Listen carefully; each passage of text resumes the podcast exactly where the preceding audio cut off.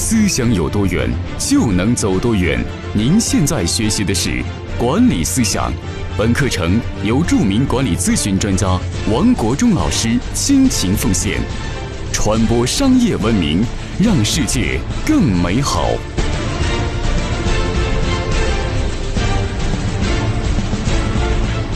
各位朋友，大家好，欢迎每天打开手机收看我给你分享管理咨询方面知识。今天跟大家分享一个非常重要的主题：受员工欢迎的不是领导，而是教练。那么作为一个管理者，你想带好员工，你必须建立这样的一个思维，就是做好员工教练的这样的一个角色。所以，好领导呢，往往是好老师。好的领导让员工不断的成长，不断让员工进步，让员工发自内心的认同和追随你。所以，作为一个职业化的管理者，千万不要以权力去管理的员工，而是要建立起什么？就是以你的专业、以你的人格、以你的好的作风来影响员工，做员工的好老师。请你记住，杰克尔吉讲过一句非常重要的一个管理思想，他说：“当你是一个。”领导之前，当你在成为领导之前，你的成功和你的个人成长有关；当你成为别人的领导之后，那么你的成功就和你的下属的成长有关。所以，作为一个职业化的管理者，你的成功不是说你自己的事情做得多漂亮，而是你培养多少人才。你要基于你人才的成长，让你的员工不断的进步成长，来奠定你事业的高度。所以，作为一个职业化的管理者，你最大的成功是培养出多少优秀的人才，多少比你更加出色的人才，这才是一个领导者要做的非常重要的工作。还要记住一个非常重要的一句话，就是“己欲立而立人，己欲达而达人”。己欲立而立人，说的就是你想做一番事业，那么你必须要帮助别人成长；己欲达而达人。就是你自己想发达，你自己想获得成功，你就必须先成就别人，要建立这样一个利他的观念，那么你起心动念就会想到如何让你的员工、让你的团队不断的成长进步，那么自然而然你自己也不断的进步。当我初入职场的时候，我做我的工作，我就想到我未来我要成为一个管理者，那么这个时候我就建立。要建立一个观念，这就是杰克·韦尔奇讲的观念，就是我成为领导之前，我个人的成功与我自己的成长有关，所以我花很多时间来学习。比如说，早在十年前，我就学习于世维的博士的一系列的课程，比如说学习他讲了一系列的成功经理人的一系列的课程，包括他讲的职业化，这些课程对我非常大的帮助。后来，我的工作不断的进步，不断的提升。那么我有机会成为一个部门的领导，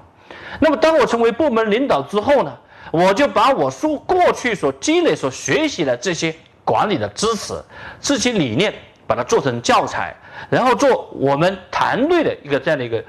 教练的分享。那么我就在团队里面扮演这样的一个角色，就是我是员工的教练，我是他们的老师。那么经常举行这样内部团队的学习会议。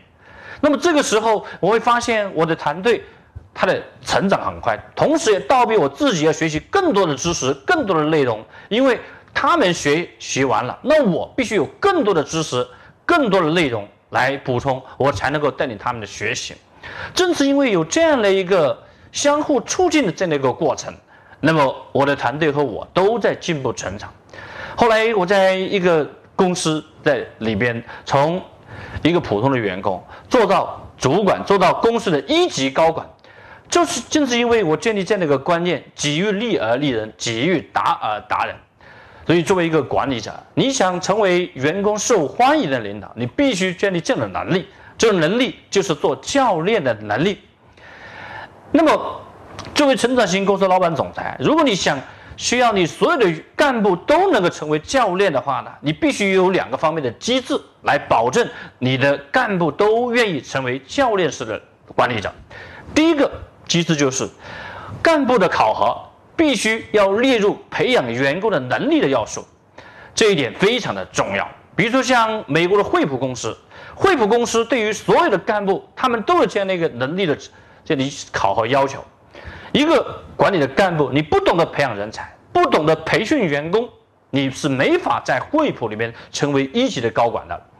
所以呢，他们有了这样硬性的规定考核的机制来保障呢，他们所有的干部、所有的员工都在不断提升自己的培训能力，这是第一个方面的机制。第二个方面机制就是，你要让你的员工热爱学习，让你的员工能够接受、乐于接受培训学习，要建立起学分制。而这个学分制就是让你的员工每一次学习、每一次考核、考试学习之后都可以奖励分数。而这个分数类似于大学里面的学分，有了这个机制呢，你会发现员工他为了自己的将来晋升发展都有这样的一个学分机制，他就愿意投入学习了。这是两大机制。好，接下来跟大家分享的，作为一个教练式的管理者，你还必须有两种能力。第一种能力就是做教材的能力。做什么教材？要做两类教材，一类是职业化的技能方面的教材。第二类教材就是你必须做员工心态成长方面的教材，这两方面的教材非常的重要，这是第一种能力。第二种能力就是授课的能力，授课的能力你可以学习，你可以通过网上的学习，通过每一天收看我的视频的课程来不断的积累，然后反复的操练，反复的练，你才能培养自己这样的能力。好，今天跟大家分享这些。简单的这些方、这方法、一些思想，希望对你的工作成长带来帮助。